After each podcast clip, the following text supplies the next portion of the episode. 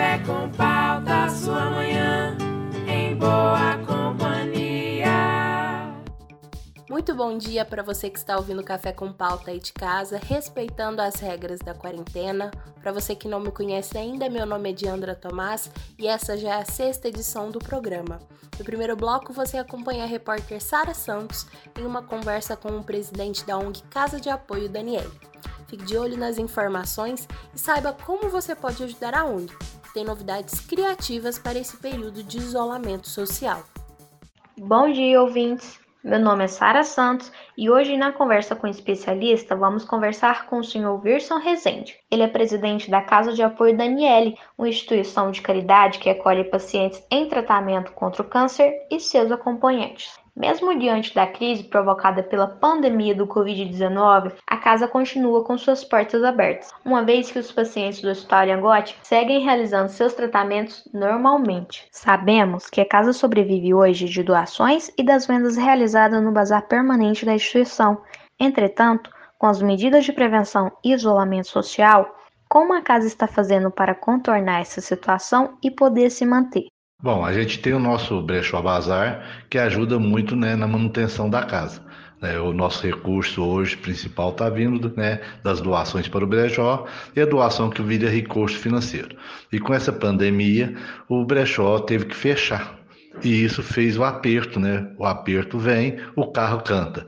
Aí sentando com o pessoal do brechó Abi e o Mohamed, a gente teve essa ideia de criar a sacola virtual, já que a gente tinha o grupo do grupo do brechó, né? Onde o brechó vai colocando as peças, né? Que tem no brechó, o pessoal vê e vem adquiridas aqui no brechó.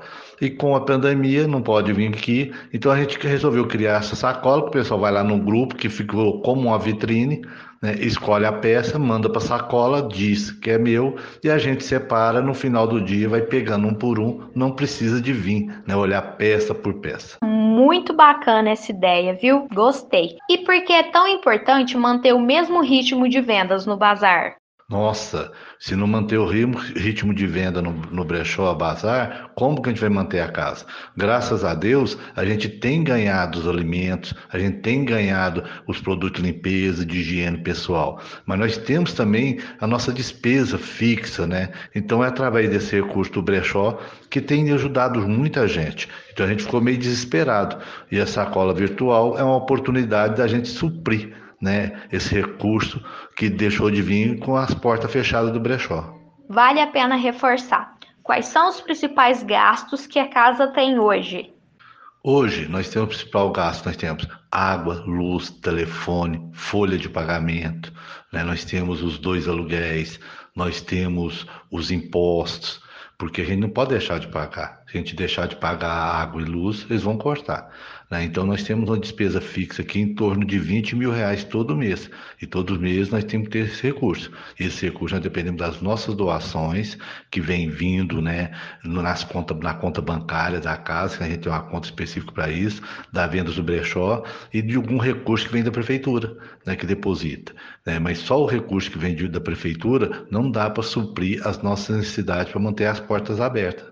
Virson, como é feito o atendimento para as pessoas que vão até a ONG e quantas pessoas são beneficiadas com esse serviço? Olha, passa em média 1.500 pessoas pela, pela instituição. Então, todo mês a gente recebe 1.500 pessoas.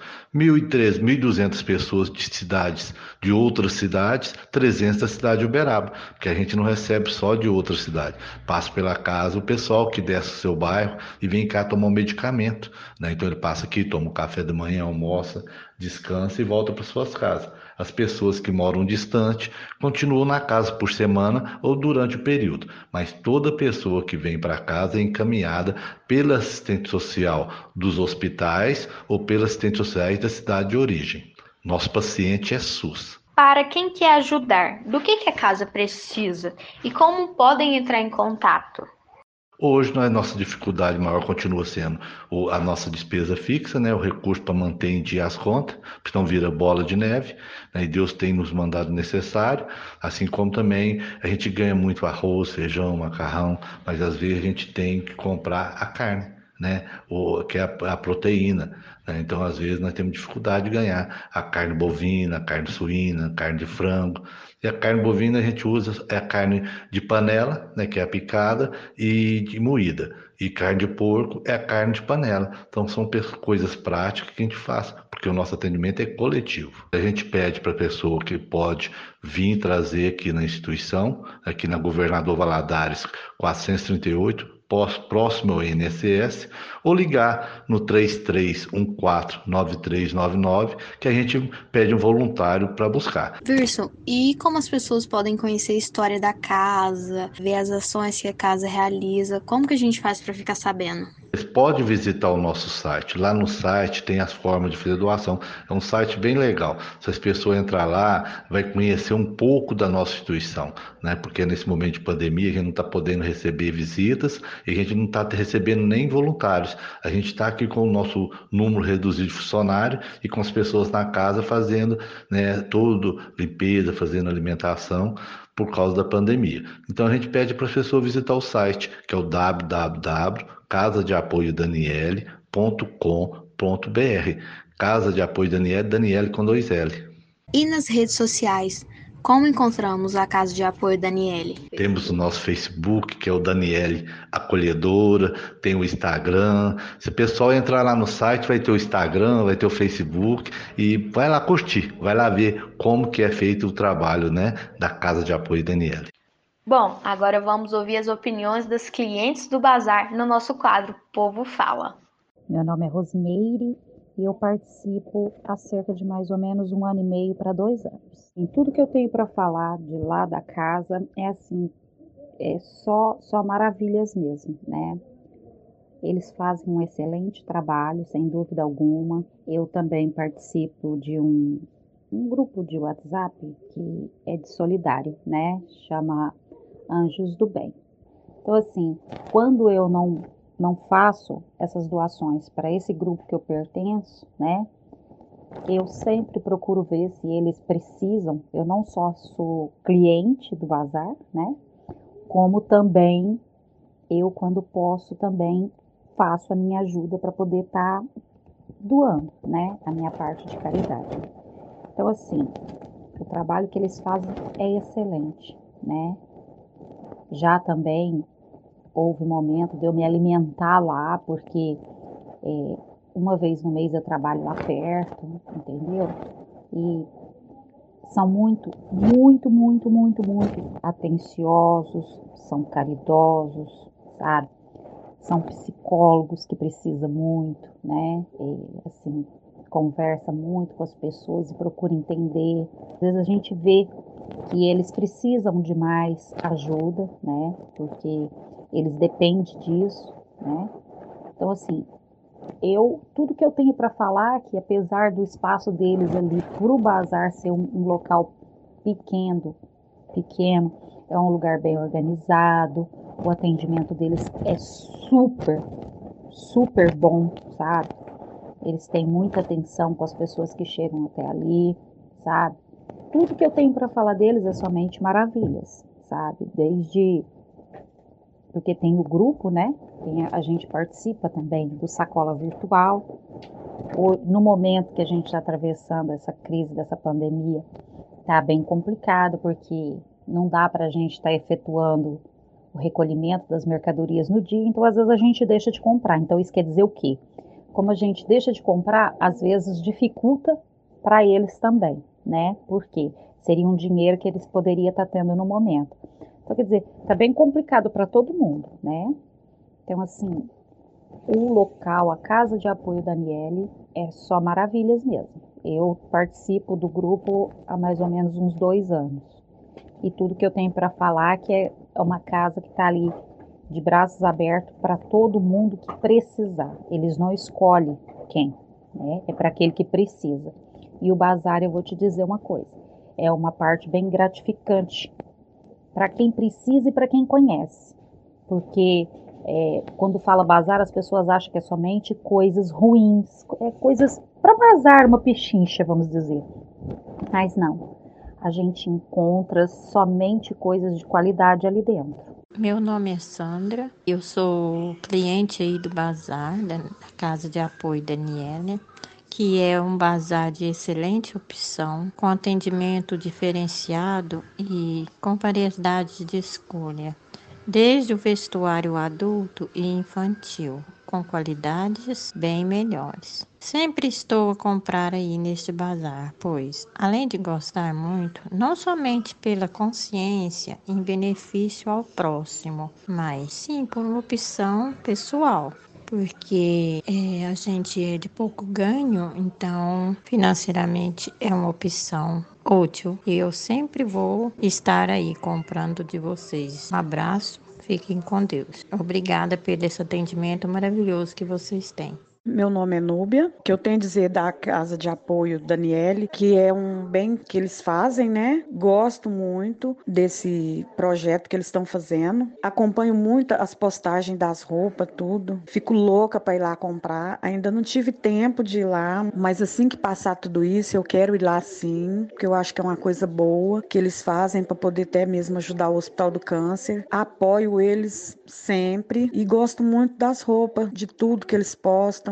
e a minha vontade é de estar tá indo lá e comprando para poder estar tá ajudando também. Eu acho que o projeto que eles fazem social é um projeto muito bom. Então, só que eu tenho que falar é que todo mundo que tiver oportunidade de passar lá e tá olhando as roupas, tá olhando tudo, né? E poder ajudar também, né? Virson, o que, que você tem a dizer para esses clientes maravilhosos que o Bazar tem? Olha, o pessoal que vai adquirir as peças que a gente ganha no brechó, a gente não tem chamado elas de cliente, a gente tem chamado elas de irmã ser irmão da obra. A gente fica muito feliz que as pessoas estão adquirindo os produtos, estão fazendo a sua doação e ajudando a manter essas portas abertas. E se elas estão felizes, nós vamos estar muito mais felizes, muito mais felizes que muito.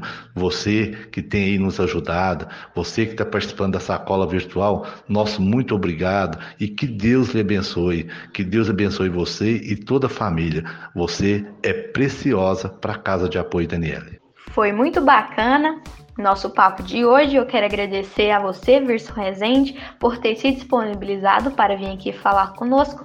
Quero agradecer aos nossos ouvintes também. Muito obrigada pela atenção e no próximo bloco tem mais Café com Pauta. Tchau! Você está ouvindo Café com Pauta, sua manhã em boa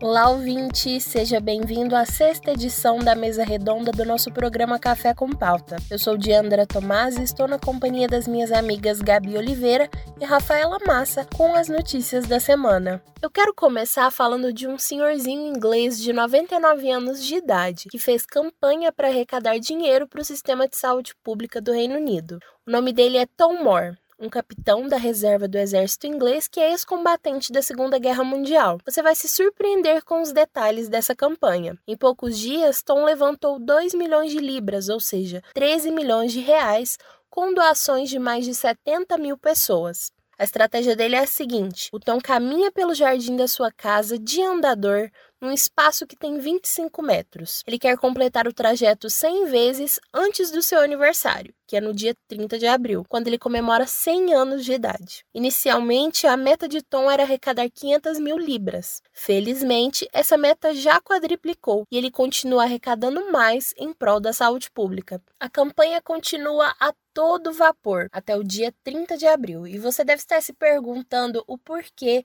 desse senhor centenário estar fazendo uma contribuição. Bom, o Tom quebrou a bacia e diz estar muito grato pelo tratamento de saúde que recebeu. Então ele queria fazer alguma coisa em retorno. O Sistema Público de Saúde do Reino Unido é reconhecido pela sigla NHS e está atualmente sob pressão devido ao número de pessoas que buscam serviços para se tratar da Covid-19.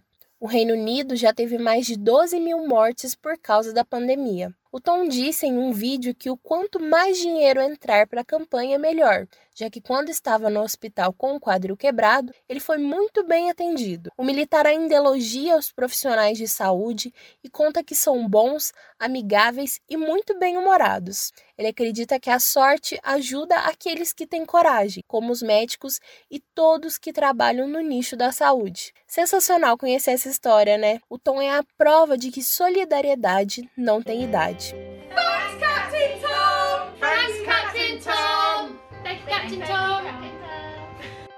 Agora nós vamos conhecer outro veterano da Segunda Guerra Mundial, o brasileiro Hermando Armelindo Pivetta, também de 99 anos de idade. Na última terça-feira, no dia 14 de abril, seu Armando se tornou a pessoa mais velha a se recuperar de coronavírus no Brasil, segundo informações do Ministério da Saúde.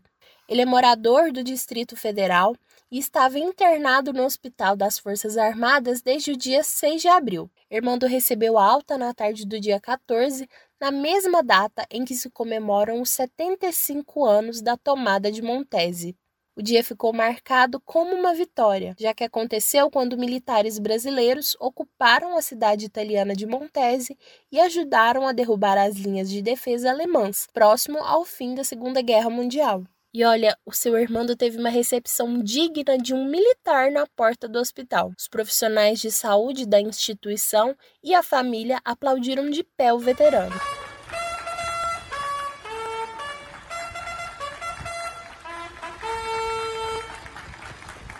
Então, uma boa recuperação em casa para você, seu Armando. Essa é mais uma notícia boa em meio ao caos. Para encerrar minha participação na mesa redonda, eu trago uma novidade muito boa para os amantes das lives de Instagram. A partir de agora, é possível assistir a qualquer pessoa que estiver ao vivo no Instagram pelo computador. A atualização aconteceu após o sucesso das transmissões durante a quarentena. E como fazer isso pela web? Basta você entrar no site instagram.com, logar na sua conta e os alertas piscantes das lives estarão lá. No computador, os comentários vão para a lateral direita da tela para não atrapalhar a imagem do vídeo. Mas nesse novo formato é possível comentar e curtir a live, só que a visualização segue os padrões do Instagram, acessado pelo computador. Isso significa que ele vai exibir uma imagem não muito grande da transmissão ao vivo. De qualquer maneira, é uma opção diferente para melhorar como você assiste e para quem não gosta de fazer isso pelo celular. Então eu espero que você continue acompanhando todas essas notícias boas que estão saindo pra gente. Aproveite essas lives, sejam no Instagram, no YouTube, no Facebook. E lembre-se de apoiar os artistas locais. Assista às lives dos artistas de Uberaba. É muito importante. E agora, para dar continuidade na mesa redonda, quem vem aí é a Gabi Oliveira. E adivinha, gente? Ela vai falar de live também. Porque esse é o nosso novo momento do entretenimento e a gente está acompanhando de pertinho todas essas mudanças. Bom dia, ouvintes. Bom dia, Diandra. Bom dia, Rafa. Agora eu trago um pouco sobre essa onda de lives que artistas musicais têm realizado. São shows bem simples, em um cômodo da casa, com o mínimo de pessoas possíveis. Isso serve para tirar o tédio da galera nessa quarentena e também aproveitar o momento para contribuir com instituições por meio de arrecadações, como alimentos, produtos de higiene, entre outros. E no domingo de Páscoa foi a vez do tenor italiano Andrea Bocelli se apresentar em uma live no próprio canal do YouTube. Andrea Bocelli, ao lado do organista Emanuele Vianelli, realizou um concerto de aproximadamente 30 minutos dentro da Catedral de Milão, completamente vazia, enquanto entoava canções de César Frank, Rossini, entre outros. Ao longo do concerto eram intercaladas imagens de ruas vazias das cidades de Nova York, Paris e Londres. Graças à música transmitida ao vivo, reunindo milhões de mãos entrelaçadas em todo o mundo, abraçaremos o coração pulsante da terra ferida, disse o tenor em uma narração exibida antes do concerto. No mesmo dia da live de Andrea Bocelli, a Itália registrou o menor número de mortes vítimas do novo coronavírus, totalizando 431 mortes. Para quem não se lembra, no início do mês passado, quando a Itália se tornou epicentro da doença, o país registrava cerca de 800 a 900 mortes por dia. O número de casos até o momento é 159 mil pessoas infectadas em toda a Itália. No dia 11 de março, o país havia decretado quarentena nacional. Vários artistas nacionais também agitaram o YouTube com live shows, como a dupla sertaneja Zeneto e Cristiano. Durante a live, eles arrecadaram mais de 200 toneladas de doações entre alimentos, aparelhos de proteção para hospitais e demais instituições. Essas lives têm sido de grande importância nesse momento tão difícil, pois além de atrair mais de um milhão de visualizações ao vivo, o público pode colaborar doando. Durante a live, um QR Code é exibido na tela para que qualquer pessoa possa acessar e doar. Essa ação atrai grandes empresas como a Bem Brasil, que tem patrocinado cantores em live shows como o do Gustavo Lima, Marília Mendonça, Bruno Marrone, entre outros. E nesse final de semana, o repertório de lives está bem eclético. Você pode acompanhar Alexandre Pires, Chiclete com Banana, Fernanda Sorocaba, Mano Walter, Wesley Safadão, Henrique Juliano e muito mais. É só ficar ligado no YouTube e acompanhar o seu artista preferido. Vamos falar de esporte agora? Ninguém fala de esporte nessa mesa redonda e eu fico muito triste com isso, né? Mas vamos lá. Devido à pandemia da Covid-19, todas as competições esportivas ao redor do mundo foram suspensas por tempo indeterminado e até a minha tão esperada Olimpíadas de Tóquio, que seria realizada em junho deste ano, foi adiada. Muito triste toda essa situação, né? E no mês de março, as competições estaduais e nacionais de futebol do Brasil foram suspensas e em um acordo entre a CBF e os clubes da Série A e B, ficou determinado que as equipes deveriam conceder férias coletivas aos jogadores até o dia 21 de abril. Essa semana, os representantes da CBF e dos clubes voltaram a se reunir e decidiram estender por mais 10 dias as férias, exceto os clubes do Rio de Janeiro, que aguardam posicionamento da Federação de Futebol do Estado do Rio de Janeiro, a FERJ, que promove estudos sobre o retorno do Campeonato Carioca. Esse prazo aí de mais 10 dias serve para que a federação possa se organizar para um possível retorno. A volta dos campeonatos de futebol masculino e feminino segue sendo discutida, mas ainda é incerta. Eu tô morrendo de saudades da Libertadores, que vocês não têm noção. Inclusive, a competição também teve suas atividades suspensas até o dia 5 de maio, mas não deve retornar até toda essa situação se estabilizar. Até porque as fronteiras estão fechadas, o que dificultaria as viagens dos times participantes. A gente fica aqui torcendo para que tudo se resolva o mais rápido possível. E para matar saudades, o Sport TV tem transmitido jogos que marcaram a história do futebol brasileiro. E assim como eu, se você está morrendo de saudades do futebol, Passa lá no Sport TV qualquer dia desses para acompanhar o jogaço. Bom dia aos ouvintes da Metropolitana FM. Aqui quem fala é Rafaela Massa. E você acompanha comigo a continuação do quadro Mesa Redonda. E a primeira notícia de hoje é sobre o Festival de Cannes, que teve a data adiada novamente em decorrência do isolamento social. A organização do evento, junto com o governo francês, já haviam remarcado para o fim de junho e início de julho. Mas como seria impossível receber pessoas do exterior por causa do risco de contágio, em uma nova reunião entre o presidente francês Emmanuel Macron e os organizadores, entrou-se em acordo que essa falta seria uma enorme perda para o festival. Por enquanto, não há uma previsão para outra data. E é uma pena que um evento tão importante para o cinema seja prejudicado dessa forma, mas é de extrema importância que se evite aglomerações. E continuando com o assunto isolamento social, o Spotify registrou um aumento de 54% por músicas nostálgicas. Ou seja, o pessoal tem escutado mais aquelas músicas antigas que trazem lembranças. Nesse registro ainda conta que entre as músicas mais tocadas estão Acenda o Farol, do Tim Maia, tocada nos anos 70, que cresceu 37%.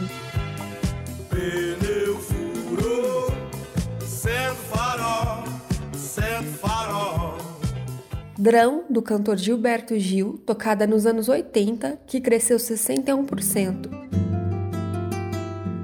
Grão, o amor da gente é como um grão. E a música Sem Direção, de Rick Renner, nos anos 2000, que cresceu 78%. Sem direção,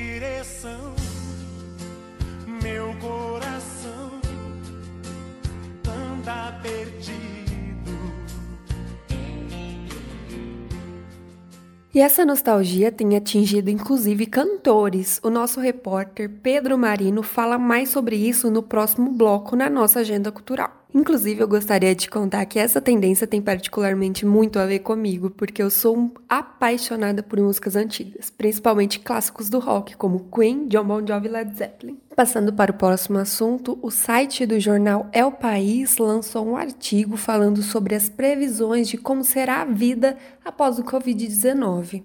Calcula-se que os efeitos da pandemia devem durar pelo menos dois anos, e para que não haja uma nova onda de infecções da doença, algumas mudanças de hábitos serão necessárias. Por exemplo, a reconfiguração de espaços do comércio, que deverá se adaptar a uma forma de fazer com que as pessoas se sintam em casa e reduzindo a possibilidade de aglomerações, além de facilitar o acesso a produtos de higiene, como o álcool em gel, que é uma das principais formas de combate ao Covid-19. Outro aspecto que deve mudar são os restaurantes que deverão se empenhar mais em deliveries. As formas de entretenimento também acontecerão mais ainda de forma online, como as lives de shows citadas pela repórter Gabi Oliveira, que estão se tornando tendências, além de muitos outros aspectos. É um artigo muito interessante que aborda diversas partes que serão afetadas no nosso cotidiano. Vale a pena dar uma olhada. E o nosso Mesa Redonda de hoje fica por aqui. Nos vemos no próximo programa. O Café com Pauta vai dar uma pausa rapidinha e volta logo após o intervalo com a agenda cultural. Tchau, tchau! Estamos de volta com Café com Pauta, sua manhã em boa companhia. Olá, ouvinte do Café com Pauta. Eu sou Pedro Henrique Marino e chegou a hora de nós falarmos sobre arte e entretenimento. Esse período de distanciamento social trouxe diversas reflexões à tona nas redes sociais sobre o valor dos artistas e sua contribuição nas nossas vidas. O pessoal da indústria musical tem encontrado novas alternativas para manter o público ligado, como as lives e interações em tempo real mas se engana quem pensa que os lançamentos foram congelados pela quarentena. As últimas semanas trouxeram duas novidades musicais que são as minhas indicações para você no programa de hoje. No dia 27 de março, o mundo conheceu o segundo álbum de estúdio da britânica Dua Lipa. Intitulado Future Nostalgia, o disco traz um encontro coeso entre a glória das décadas de 70 e 80 e a sonoridade pop moderna. A era foi encabeçada pelo single Don't Start Now, que liderou a programação das rádios americanas durante semanas. Don't come out, don't start caring about me now.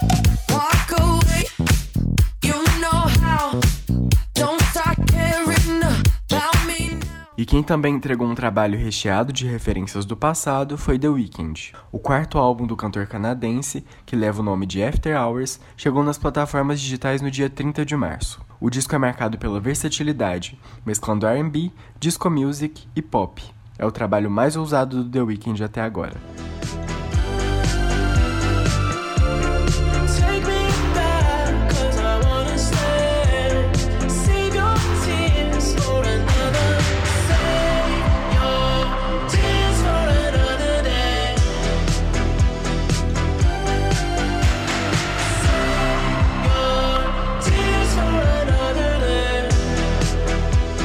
É, pessoal.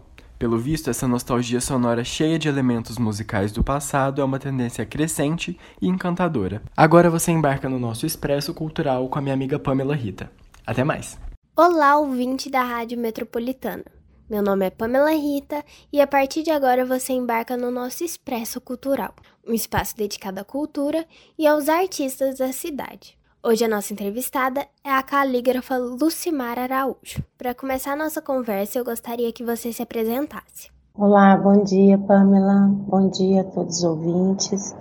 Meu nome é Lucimar Araújo, mas no universo da caligrafia artística eu sou conhecida como calígrafa Lu Araújo. Como você define a caligrafia? É uma arte que requer gosto, dedicação, estudo de técnicas para cada alfabeto, pois cada um tem sua, sua, sua forma correta, né? Eu vou explicar daqui a pouquinho. E acima de tudo, muito treino. Um bom calígrafo, aliás, para tudo, né? Que nós vamos fazer, mas principalmente para quem deseja ser um bom calígrafo, é bom que se treine muito. Na verdade, todos os dias. Todo calígrafo, né? Ele atua com a pena dele, treina no mínimo uma vez por dia. Isso aí é, a prática de estudo calígrafo diária. Explica pra gente um pouco sobre as origens da caligrafia. Acredita-se que a origem do alfabeto carrega o legado de diferentes culturas. E também que sua história tenha sido iniciada na antiguidade, com a civilização egípcia. A essa época, duas formas de escrita já eram conhecidas na Idade Antiga, né, nessa mesma idade. A escrita cuneiforme, dos mesopotâmicos, e os hieróglifos dos egípcios. Mas graças à necessidade de estabelecer um contato, uma comunicação mais facilitada em seus comércios com outros povos, os fenícios criaram seu próprio alfabeto que foi usado em maior escala por, por outras culturas. Os gregos vieram aprimorando o alfabeto fenício é, no quesito sons, vogais, consoantes e em variantes de sua língua. Outra mudança grega foi a direção da escrita, da esquerda para a direita, né? porque o alfabeto fenício ele era é, lido da direita para a esquerda, então essa foi uma intervenção grega também. A partir daí surgiram outros alfabetos, como o grego clássico, o latino, etc. O sistema grego foi fundamental para o mundo moderno. Eles foram pioneiros na escrita até os dias atuais. Qual a relação desse histórico da caligrafia com a profissão? Eu adentrei neste conteúdo para que chegássemos em nós, calígrafos atuais. Afinal de contas, como eu já disse, tivemos nossas participações efetivas em registros históricos, né? E no enriquecimento das construções das letras destes alfabetos. Particularmente, né, eu venho mais uma vez né, colocar que eu penso que seria importante que muitos de nós voltássemos para a caligrafia artística com um olhar mais reverente, mais cortês. O que é hand lettering? A plataforma de atuações de estilo da caligrafia artística é bem extensa. Por exemplo, nós podemos citar como uma delas o hand lettering. É uma arte que simula o giz em lousa com material específico para cada aplicação em parede e de acordo com a necessidade do cliente também. Existe uma alternativa parecida com o hand lettering? Uma outra solução mais viável seria para o cliente que deseja, por exemplo, que tem uma vitrine numa loja, que deseja é, sempre mudar esse trabalho em mudanças de estações, seria a aplicação do giz, né, pedagógico mesmo. Mas tem, lógico, né, temos marcas de giz, né, que são apropriadas para calígrafos. Então, aí essa, essa aplicação seria mensal ou é, bimensal, é, seria de acordo com a necessidade do cliente, como eu expliquei. Onde podemos encontrar caligrafia no nosso dia a dia? Nós podemos ver que a caligrafia artística está presente atualmente também, mais uma vez, né, na construção civil e no comércio e em outras áreas também. Você realiza esse trabalho com outras pessoas em alguma empresa ou é algo individual? Podemos dizer que seja ambos os sentidos. Eu atuo em meu home office, na subscrição de convites em outros tipos de trabalhos em papel e eu estou atualmente, embora, né, nosso momento de desafio mundial, esse desafio né, de saúde mundial que a gente vem enfrentando, no momento eu venho empenhando e aproveitando esse momento para enriquecer o material, para eu repassar para algumas pupilas que eu tenho, que estão comigo desde o ano passado e até do início desse ano para cá também. É um curso que eu ministro de, da letra cursiva inglesa. Eu inloco também quando o cliente solicita o meu trabalho de hand lettering, no caso de eventos como convenções, quando solicitada, que o documento que certifique com a sobrescrição a presença do participante no evento, também me desloco sim. Existe uma especificação para cada tipo de caligrafia? Sim, sim. É, para cada tipo de caligrafia, como o hand lettering, por exemplo, que é escrita em lousa, é um dos estilos caligráficos. E são vários os alfabetos existentes na atualidade, muitos nascidos a partir da tipografia, né? É, com o advento, da tipografia surgiram vários alfabetos, a partir do século né, 15 mas como toda arte é composta de clássicos, a caligrafia artística é dotada dos alfabetos, de seu conteúdo matriarcal também. Os grandes ícones da caligrafia artística da atualidade mencionam geralmente de seis a sete alfabetos clássicos. A gente pode citar o romano e suas letras capitais aderidas para cada variação de grafia, para cada ocasião, né? Na época solicitado o itálico, Frank Tour, o gótico, cursivo, etc. São vários alfabetos, cada qual com suas ramificações ou comunicando entre si. Um alfabeto moderno que eu posso citar é o da letra Brush, né? que vem sendo mais aplicado atualmente. Por que você decidiu trabalhar com a caligrafia? A caligrafia artística já pertencia à minha vida como forma de hobby, mas quando eu me mudei para a cidade de Goiânia, em 2004, ela transformou-se em profissão. Eu retornei a Uberaba, que é a minha cidade de natal, né, em 2011, e continuei atuando e indo ao encontro de outros profissionais da área de nível nacional onde me tornei membro de um grupo de calígrafos nacionais, convidada pela minha querida, grande parceira calígrafa Beth Gaúna, de São Paulo, que me inseriu assim ao lado de outros grandes ícones da mesma arte aqui no Brasil e que da América Latina, né? Dentro desse grupo tem uma composição vasta de grandes calígrafos.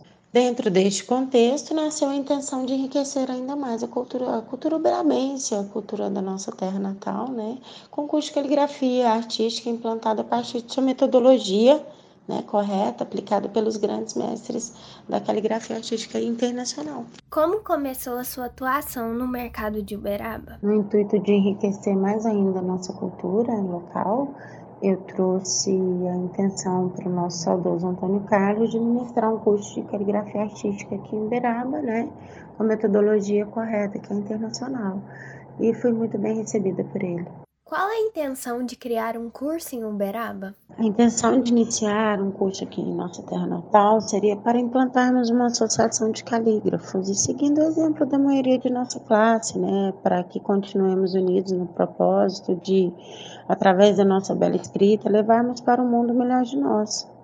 Isso vem acontecendo com o desenrolar do curso de forma positiva e penso que alcançaremos sim o nosso intento acredito e me engajo neste propósito, né? Mesmo sabendo dos desafios que a gente sempre avista e tem contato nessa caminhada de encontro a Ele, né? Aos nossos sonhos, aos nossos propósitos. E em Uberaba a gente pode consolidar parcerias com gráficas, promotores de eventos, dentre vários parceiros possíveis no âmbito. Sempre é possível quando existe determinação e união. Acredito nisso, sim. Na sua opinião, o que faz com que a caligrafia ainda sobreviva nesse mundo atual em que a digitalização é algo predominante? Apesar do advento de muitos avanços tecnológicos e programas de computadores, com todos os avanços possíveis né, para proporcionar a substituição da caligrafia artística em documentos, o trabalho de um calígrafo ainda é muito procurado e valorizado, sim. Então a caligrafia ainda tem um grande potencial? Muitos ainda acreditam que a escrita manual confere maior requinte, maior charme aos convites e diplomas. É uma das belas artes, né? É uma maneira nobre de se valorizar a escrita e levar mais personalidade ao documento, ao convite, né? Penso que sim, o design da escrita valoriza, sim qualquer documento. Estamos chegando ao fim de mais uma edição do Café com Pauta. Gostaríamos de agradecer sua presença, Lu, e pedir para que você divulgue o seu contato para que os interessados no seu trabalho possam ter acesso. Pamela, muito obrigada. Agradeço muito mesmo, de coração, o reconhecimento de todos vocês pelo convite. Obrigada à Rádio Metropolitana, aos ouvintes é, em especial. E eu convido vocês para visitarem meu Instagram, conhecerem os meus trabalhos. O meu Instagram é Calígrafa Lu Araújo. Meu Facebook é Calígrafa Lu Araújo. E para conhecer um pouquinho mais, né, dentro do meu Facebook, do meu Instagram, vocês vão estar tá em contato com grandes outros profissionais internacionais e nacionais, ícones, né, da caligrafia, grandes ícones e um bom dia a todos. Até a próxima. Antes de encerrarmos, eu quero relembrar que você pode acessar o programa dessa edição e das outras nas nossas plataformas digitais. Para mais informações, acesse o nosso Instagram, cafécompauta.pod. Até a próxima! Esse programa foi idealizado e produzido pelos alunos do sétimo período de jornalismo. Diandra Tomás, Gabi Oliveira, Pamela Rita, Pedro Henrique Marino, Rafaela Massa, Sara Santos e Vitória Oliveira. Professor orientador: Luiz Fernando Ribeiro. Coordenadora dos cursos de comunicação: Celi Camargo. Pró-reitor de ensino superior: Marco Antônio Nogueira. Reitor da Universidade de Uberaba: Marcelo Palmério.